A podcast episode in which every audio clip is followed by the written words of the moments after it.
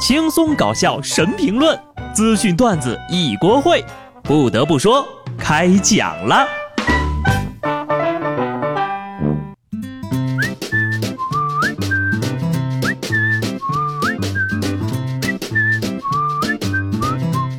Hello，听众朋友们，大家好，这里是有趣的。不得不说，我是机智的小布。既然都点进来了，那肯定是爱听的。麻烦订阅、转发、点赞、评论，不谢。天塌了，地陷了，小花狗不见了。周杰伦又发新单曲了，新单曲的名字叫《不爱我就拉倒》。听了这名字呀，我就有一种不祥的预感。等真的点开 MV，听完整首歌呀，真的是想让人投降了。不爱我就拉倒，这句话呢，听起来很霸气，其实就是嘴硬。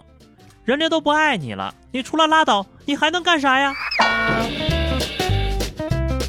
从告白气球到等你下课，再到不爱我就拉倒，现在的年轻人呢，谈个恋爱真的是越来越没有耐心了。我看呢，拉倒就拉倒吧。看来奶茶这玩意儿还是不能多喝呀，同学们。这歌里呢有这么一句歌词儿哈，割裂的胸肌，如果你想靠。这叫人女生怎么唱啊？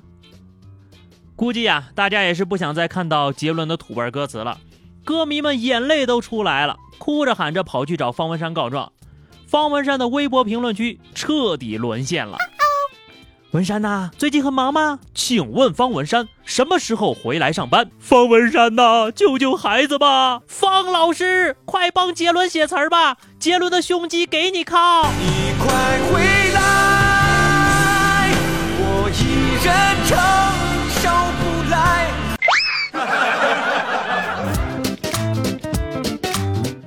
方老师呀，您要是再不出现，杰伦新专辑的十首新歌名我都替他想好了。不爱我就拉倒，多喝奶茶身体好，给你的爱太少，三分四十秒，早不想被打扰，睡觉了，秋名山烧烤，乖巧，肌肉超跑，哎呦，很押韵哟。昨天下午呢，周董就发文回应了，听歌不用太认真。爽就好，难道你们都没胸肌吗？孩子们，我的歌名已经说了，不爱我就拉倒。听这土味歌词啊，让我们觉得这不是周杰伦了。看了这个回应，你才发现，这才是原汁原味的胖伦呐。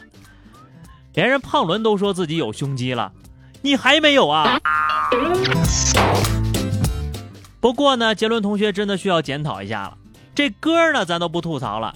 演唱会居然有人看电视。最近呢，有歌迷朋友上传了一段杰伦演唱会现场的视频。正当全程观众都沉浸在周杰伦的歌声中时，有一位大哥却在座位上心无旁骛地看电视剧。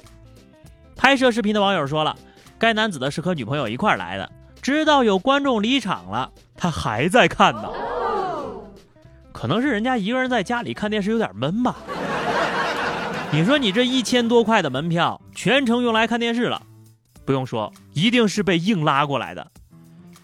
周杰伦不希望他在这里，其他粉丝不希望他在这里，小哥呀自己也不希望在这儿呀。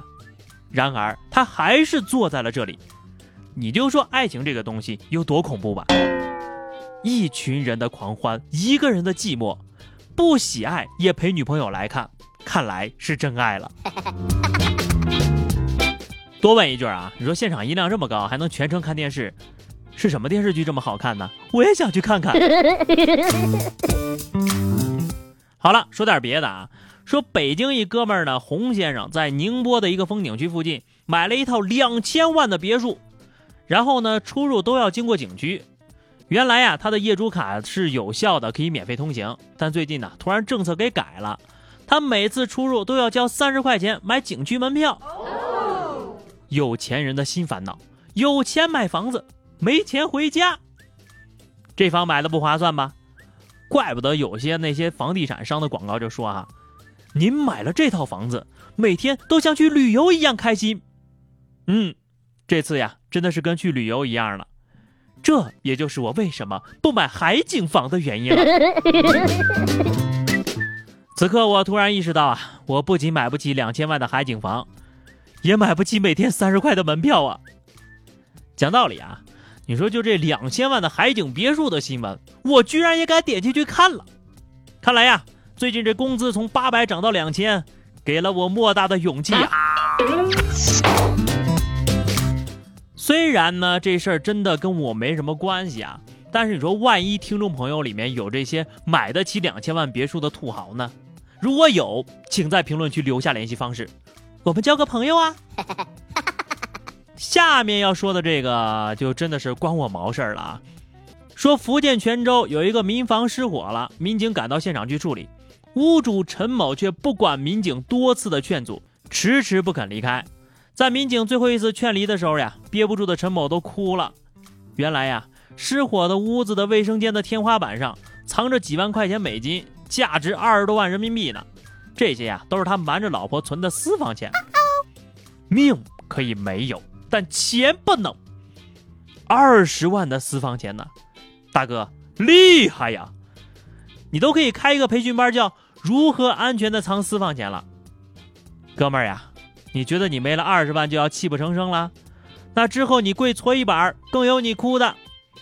这下好了，钱呢被老婆没收了，键盘呢等着伺候，全国人民都知道你私房钱藏哪儿了，这还不如直接烧了好呀。所以说呀，这场火灾就教育我们哈，男人千万不能存私房钱呐。如果说刚刚的两条消息跟大家没什么关系啊，那我觉得下面这个共享交通工具的消息应该会息息相关了吧？共享经济应该是咱们普通大众接触的最多的了。你比如说我们天天使用的共享单车，但这个共享飞机似乎离我的生活还有那么一丢丢的远哈。日前呢，在陕西西安的第三届世博会现场，一架红色的共享飞机华丽登场，很多市民呢前来围观。工作人员说了。这架飞机租金一万五一个小时，以后呢想让市民都用上。其实这一万五也不算特别贵吧？你说我吧，两年的工资不吃不喝就能开上一个钟头了。但问题是我也不会开呀。虽然说共享飞机呢还是有点渺茫的，但是对于任何科技的进步，我是觉得还是跟生活息息相关的。即使从这一刻看来，有些事儿和我们八竿子打不着。你比如说人工智能、AI 机器人那些啊，但我相信，终于有一天，天网会觉醒啊，不是，机器人会造福人类的，就是这样。好的，互动时间哈，这个听友英英说《复联三》，听着这个名字很好奇，去电影介绍一看呐，原来是我想多了，为什么不叫全名呢？叫全名有凑字数的嫌疑啊。主要是吧，三个字更好说，还是我懒。上期节目咱们聊的是小时候父母是怎么让你听话的。听友关不掉的幺幺零说，不听话就不给饭吃，所以到现在我都胖不起来。那咱俩不一样，我小时候呀，只有吃饭的时候不听话，就被硬塞进去，所以现在呀，吃饭都超快。听友甜心猫咪说，只要打不死就往死里打。反正不是别人家的，打坏了也不用赔。亲生的呀，就这点好处，打着都顺手。听友甜 C 每一滴，其实我小时候很听话的，只不过是左耳朵听右耳朵冒。你就不会堵住自己的右耳朵听吗？好的，本期话题啊，咱们来聊聊啊，说说你的藏钱的技巧。不知道有没有人经历过，就是把钱塞在这个鞋底儿和袜子里的哈？记得在节目评论区留言。